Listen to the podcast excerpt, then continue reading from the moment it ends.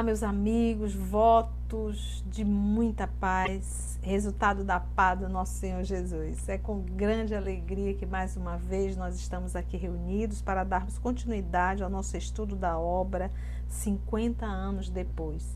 E hoje é 13 de março de 2021 e iremos iniciar um novo capítulo, o capítulo 5, intitulado O Caminho Expiatório.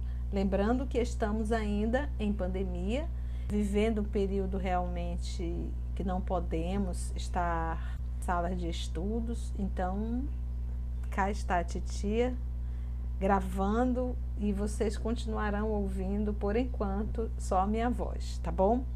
Vamos então elevar o nosso pensamento a Deus, nosso Pai, a Jesus, o nosso amigo, a espiritualidade amiga.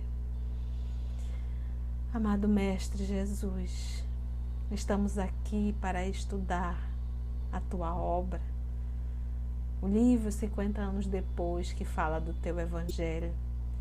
Porque estudar a atitude de Célia é estudar o teu evangelho. Porque Célia se tornou o evangelho vivo nas atitudes, na sua conduta. Nós lhe agradecemos infinitamente por essa oportunidade e rogamos que a espiritualidade amiga possa mais uma vez, possa mais uma vez nos conduzir. Que assim seja, Senhor. Então vamos lá, o caminho expiatório, iniciando hoje um novo capítulo. Então, a semana passada nós acompanhamos a ação mentirosa de Bruneilda, que estava grávida de um romano e jogou a responsabilidade da gravidez da criança para nada mais, nada menos que o senhor Marinho, que é a nossa menina Célia. O senhor Epifânio já aproveitou esse momento e iria realmente expulsá-lo. E o senhor Marinho, com aquela criança, a nossa Célia, né, com aquela criança no colo, solicitou que ele pudesse ficar numa casinha abandonada que tinha lá dentro do terreno ele se prontificando a trabalhar, a continuar trabalhando. Ele só queria aquele cantinho para poder cuidar dessa criança. E, para surpresa, ela, ele acabou cedendo e ela está trabalhando bastante, fazendo a lavoura, organizando a casa, porque imagina o lugar estava abandonado, cultivando ali hortaliças, até mesmo para ela poder se manter. Então era realmente um trabalho exaustivo. E certa vez apareceu uma senhora essa senhora apresentou um filhinho que estava quase agonizante, buscando ali a casinha do Marinho, do senhor Marinho, do irmão Marinho.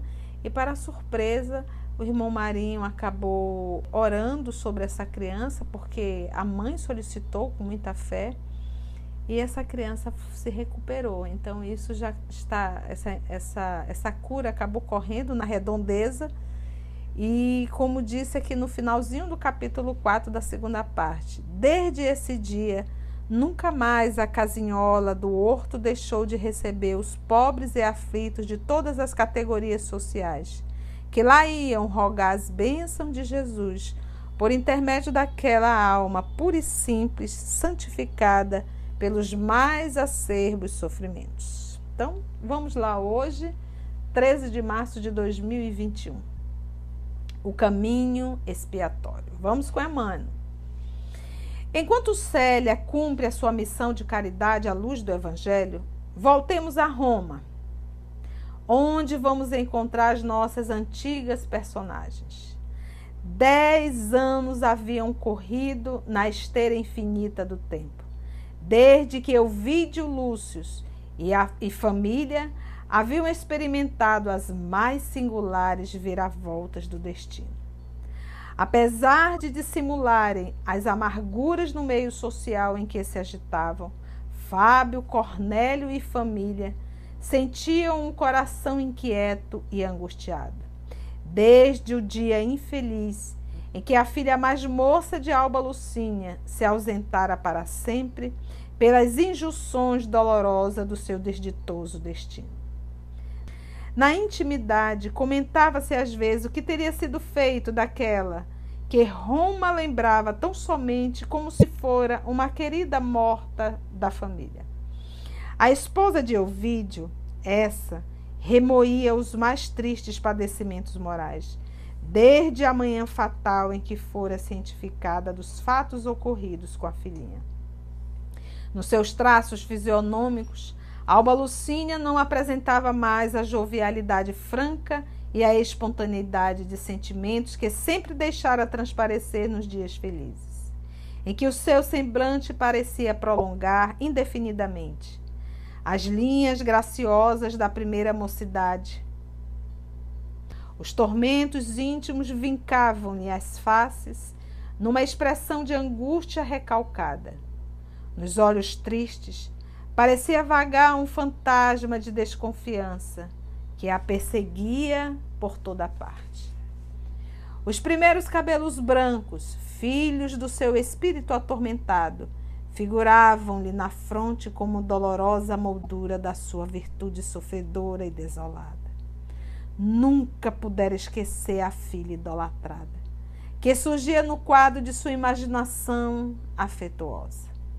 Vacilante e aflita, sob o sinal tenebroso da maldição doméstica. Por muito que a sustentasse a palavra amiga e carinhosa do esposo, que tudo fazia por manter inflexível a sua fibra corajosa e resoluta, moldada nos princípios rígidos da família romana, a pobre senhora parecia sofrer indefinidamente, como se uma enfermidade misteriosa a conduzisse traiçoeiramente para as sombras do túmulo. De nada valiam as festas da corte, os espetáculos, os lugares de honra nos teatros ou nos divertimentos públicos. Euvídio Lúcio, se bem fizesse o possível por ocultar as próprias mágoas, buscava levantar, em vão, o ânimo abatido da companheira. Como pai, sentia, muitas vezes, o coração torturado e aflito, mas procurava fugir ao seu próprio íntimo, tentando distrair-se no turbilhão das suas atividades políticas e nas festas sociais, onde comparecia habitualmente, levado pela necessidade de escapar às meditações solitárias, nas quais o coração paterno mantinha os mais acerbos diálogos com a razão preconceituosa do mundo. Assim, Sofria intensamente entre a indecisão e a saudade, a energia e o arrependimento. Muitas mudanças se haviam operado em Roma desde o evento fatídico que lhe mergulhara a família em sombras espessas. E aí temos um, uma anotação aqui do nosso Emmanuel que diz assim: Hélio Adriano após muitos anos de injustiça e crueldade, desde que transferira a corte para Tibur, havia partido para o além, deixando o império nas mãos generosas de Antonino, cujo governo se caracterizava pelos feitos de concórdia e de paz, na melhor distribuição de justiça e de tolerância. O novo imperador, contudo, conservava Fábio Cornélio no rol dos melhores auxiliares da sua admiração liberal e sábia. Ao antigo censor agradava, sobremaneira, essa prova da confiança imperial, salientando-se que, na sua velhice decidida e experimentada, mantinha-se em posição de franca ascendência perante os próprios senadores e outros homens de Estado obrigados a lhe ouvirem as opiniões e pareceres. Então, Fábio Cornélio é o próprio pai da Alba. Confere, gente.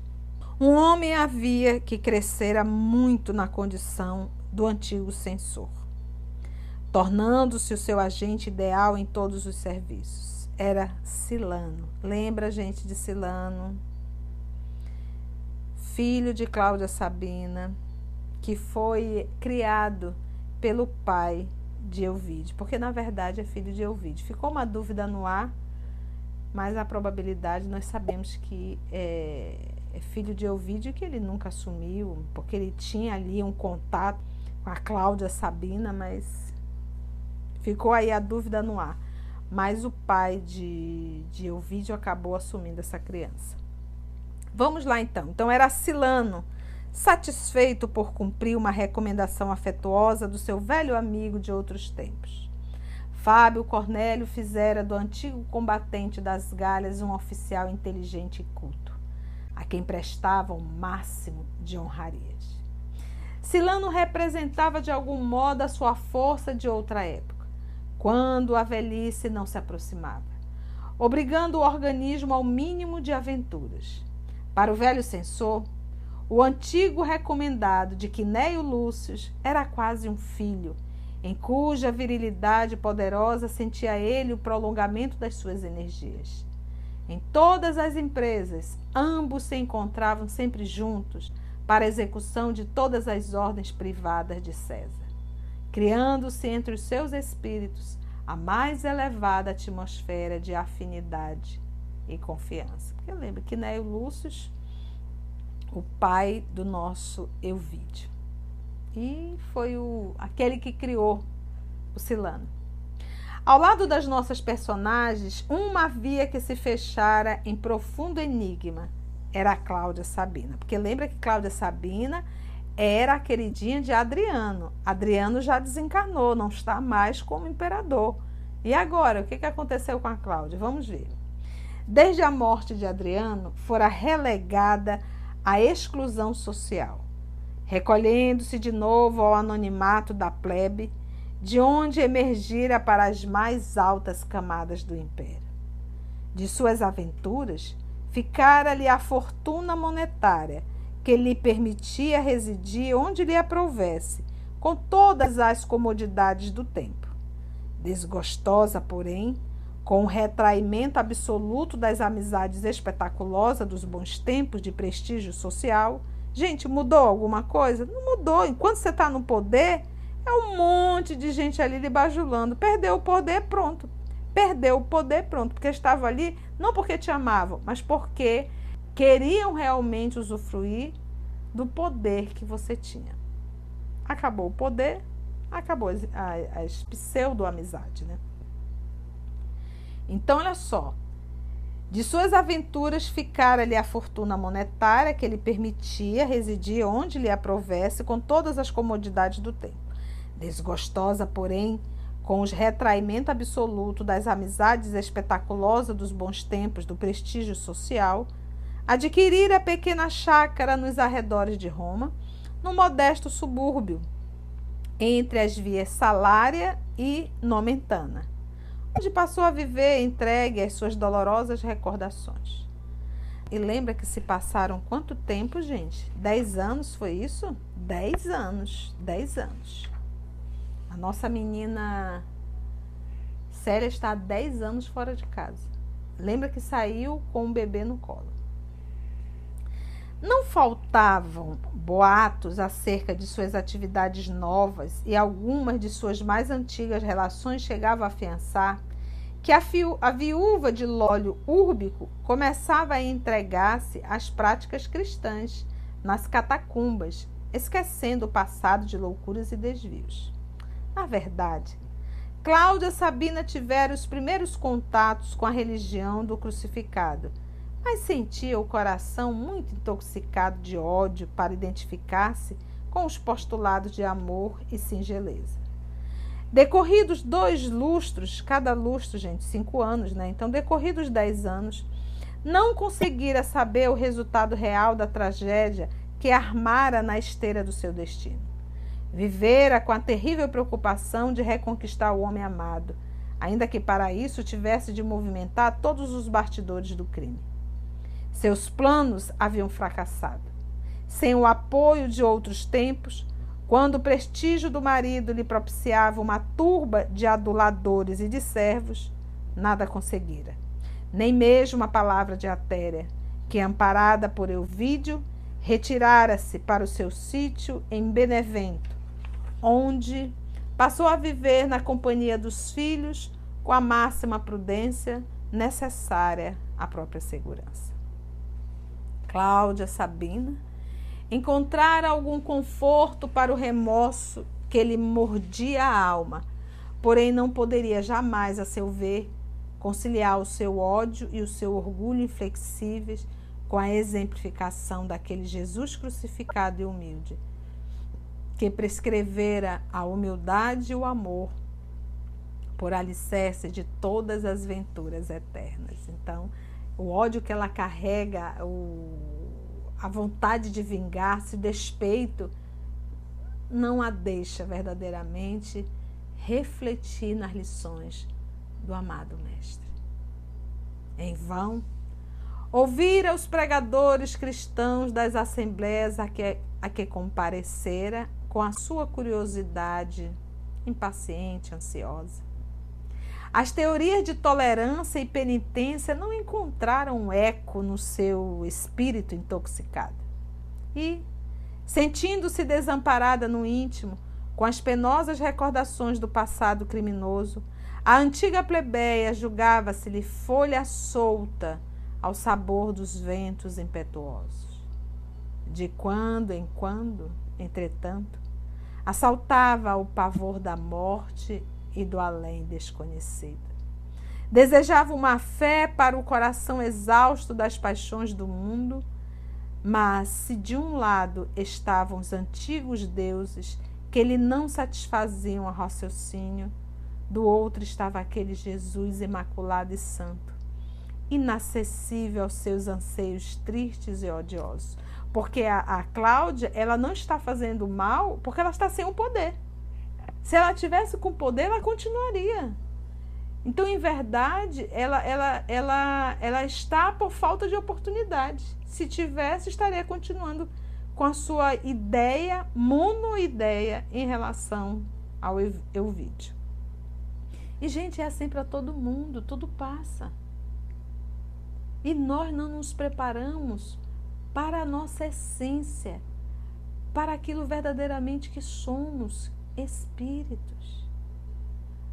Chega um momento que a morte vai se aproximar, a idade vai chegando, ou vem uma patologia e a gente se vê em desespero. Por quê? Porque nós não nos preparamos. Vamos lá.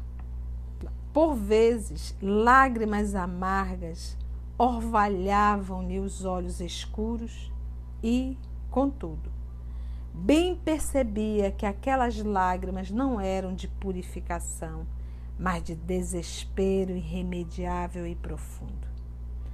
Carregando no íntimo o esquife pesado dos sonhos mortos, Cláudia Sabina penetrava no crepúsculo da vida, qual náufrago, cansado de lutar com as ondas de um mar tormentoso sem a esperança de um porto, na desesperação de seu orgulho, do seu ódio nefandos. É, olha que lindo isso aqui. Qual náufrago cansado de lutar com as ondas de um mar tormentoso, sem a esperança de um porto. Qual é a esperança da Cláudia? Absolutamente nenhum. Vamos lá. O ano de 145 corria calmo, com as mesmas recordações amargas dos, dos nossos amigos, quando alguém, nas primeiras horas da manhã de um soberbo dia de primavera, batia à porta de Elvídio com singular insistência. Era a Téria. Vocês lembram da Téria? Justamente aquela pessoa contratada por Cláudia Sabina que, que colocou a criança no leito da dona Alba e que inclusive deu a medicação para dona Alba, dona Alba ficar meio meio grogue, né, meio ali dopada. Vamos ver o que a Téria quer. Era a Téria, que em singulares condições de magreza e abatimento foi levada ao interior da casa e recebida por Alba Lucínia com simpatia e agrado. A antiga serva parecia extremamente aflita e perturbada, mas expunha com clareza os seus pensamentos, Solicitou à antiga patroa a presença de seu pai e do seu esposo, a fim de explanar um assunto grave. A esposa de Ovídio conjeturou que a mulher desejava falar, particularmente, de algum assunto de ordem material que a interessasse em Benevento. Diante de tanta insistência, chamou o velho censor, que, desde a morte de Júlia, que é a sua esposa, passara a residir em sua companhia, convidando igualmente o esposo a atender a solicitação de Atéria que lhes granjeara, desde o drama da, de Célia, singular consideração e especial estima. Com espanto dos três, a serva pedia um compartimento reservado, de modo a tratar livremente do assunto. Fábio e Euvídio julgaram-na demente mas a dona da casa os convidou a acompanhá-las, a fim de satisfazer o que julgavam mero capricho. Reunidos num gracioso cubículo junto do tablino, a Téria falou nervosamente, com intensa palidez no semblante. Venho aqui fazer uma confissão dolorosa e terrível, e não sei como deva expor meus crimes de outrora. Hoje sou cristã e perante Jesus preciso esclarecer algo que me dispensaram no passado uma estima delicada e sincera. Então, perguntou Euvídio, julgando sobre a influência de uma perturbação mental. És hoje cristã? Sim, meu senhor, respondeu de olhos brilhantes e enigmático, como que tomada de resolução extrema. Sou cristã, pela graça do Cordeiro de Deus, que veio a este mundo remir todos os pecadores. Até há pouco preferiria morrer a vos revelar meus dolorosos segredos. Tensionava baixar o túmulo com um mistério terrível do meu criminoso passado. Mas de um ano a esta parte, assisto às pregações de um homem justo que, nos confins de Benevento, anuncia o reino dos céus com Jesus Cristo induzindo os pecadores à reparação de suas faltas. Desde a primeira vez que ouvi a promessa do Evangelho do Senhor, sinto o coração ingrato sob o peso de um grande remorso. Além disso, ensina Jesus que ninguém poderá ir a Ele sem carregar a própria cruz, de modo a segui-lo. Minha cruz é o meu pecado. Hesitei em vir receosa das consequências desta minha revelação, mas preferi arrostar com todos os efeitos do meu crime, pois somente assim presinto que terei a paz de consciência indispensável ao trabalho do sofrimento que há de regenerar minha alma. Depois da minha confissão, matai-me se quiserdes, submetei-me ao sacrifício, ordenai-me a morte isso aliviará de algum modo a minha consciência denegrida. No alto, aquele Jesus amado que prometeu auxílio sacrossanto a todos os cultivadores da verdade, levará em conta o meu arrependimento e dará consolo às minhas mágoas, concedendo-me os meios para redimir-me com a sua misericórdia. Então, gente, olha só, a gente está vendo aqui a Téria, que foi ouvir as lições e que o coração dela já estava preparado. A semente caiu e, e germinou, porque a terra já estava preparada, o arrependimento se fizera presente. Isso não aconteceu com Cláudia Sabina. Terra seca, dura, de ódio, de raiva. Então a semente caiu, mas não germinou. Então, ante a perplexidade dos três, a Tera começou a desdobrar o drama sinistro da sua vida. Narrou os primeiros encontros com Cláudia Sabina, suas combinações, a vida particular de Lólio Úrbico, o plano sinistro para inutilizar a Alba Lucínia no conceito da família e da sociedade romana, a ação de Plotina e o resumo. Plotina era feiticeira, gente e o resumo do trágico projeto que terminou com o sacrifício de Célia, cuja lembrança lhe embargava a voz numa torrente de lágrimas, recordando a sua bondade, a sua candura, o seu sacrifício. Narrativa longa, dolorosa, por mais de duas horas, prendeu a atenção de Fábio Cornélio e dos seus, que a escutavam estupefatos. Ouvindo-a e considerando os pormenores da confissão, Alba Lucínia sentiu sangue gelar-se-lhe nas veias, tomada de singular angústia. Euvídio tinha o peito apertado, sufocado, tentando em vão dizer uma palavra.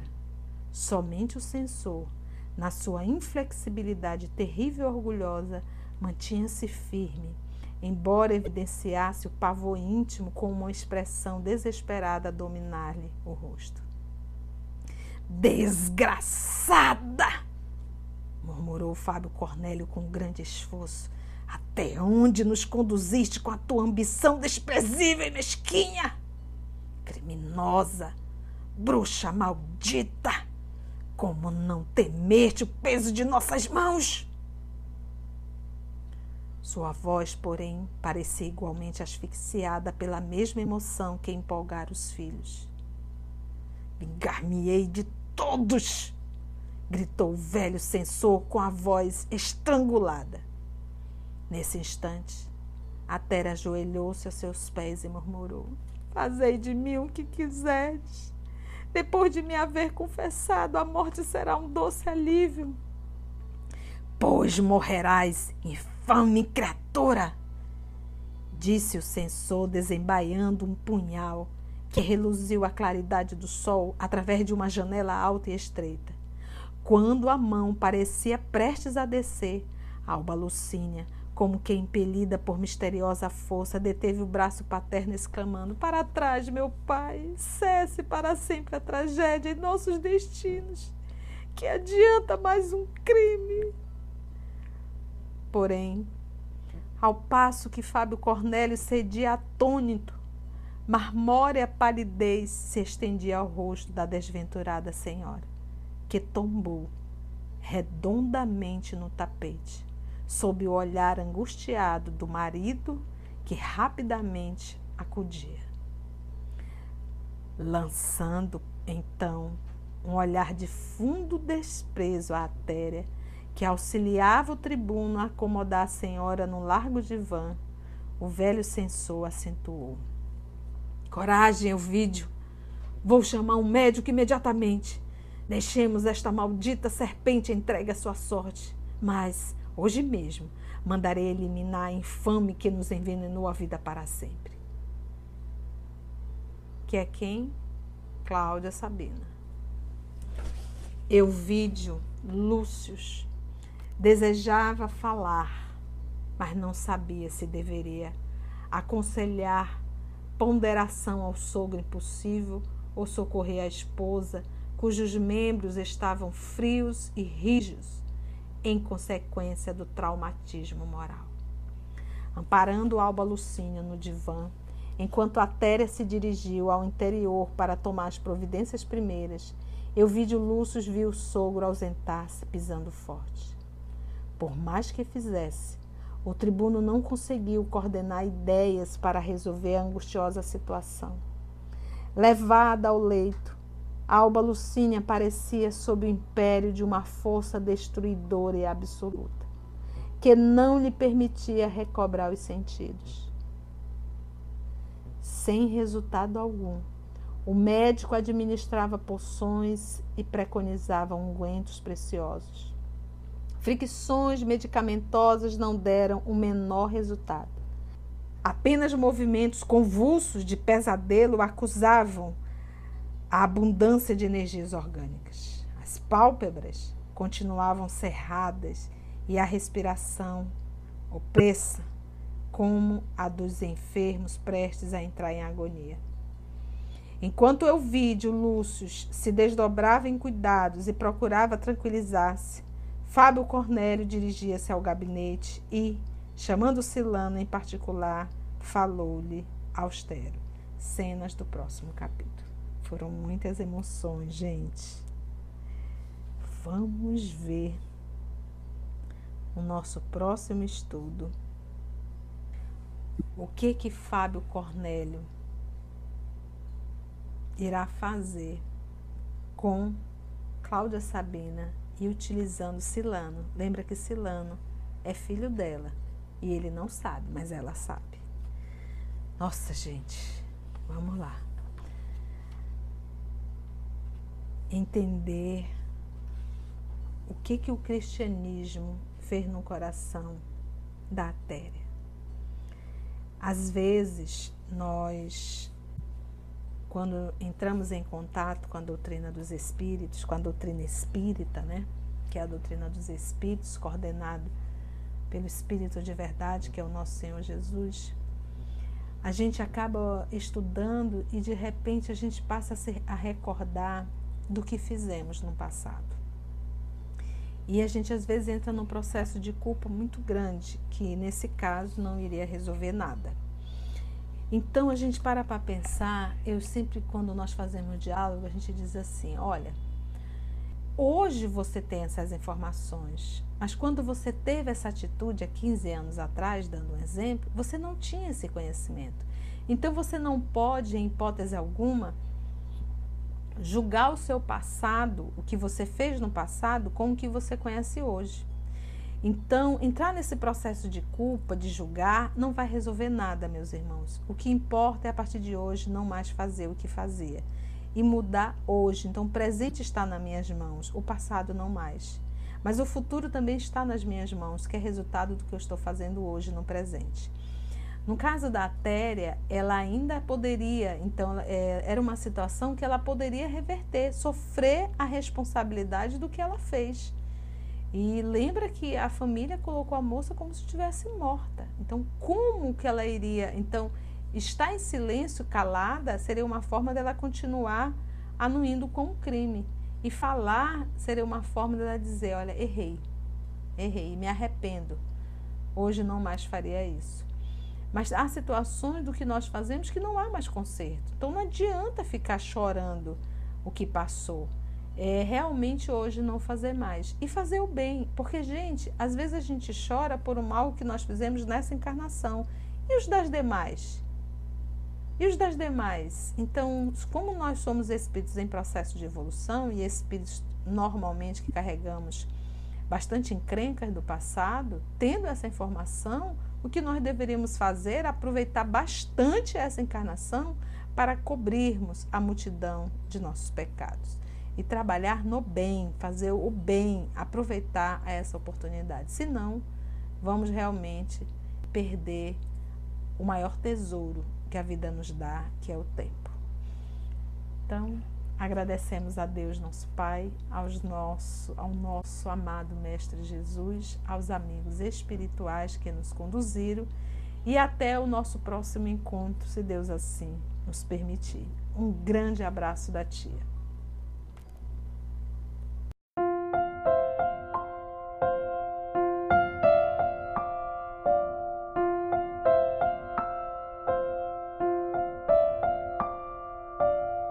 Trabalho do Cristo ele é sempre coletivo, ele não é individual, não está centralizado sobre a cabeça de um.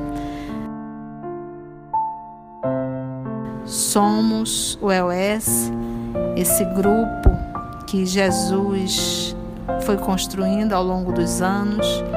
E estamos nós aqui estudando e tendo a alegria de poder compartilhar com todos vocês.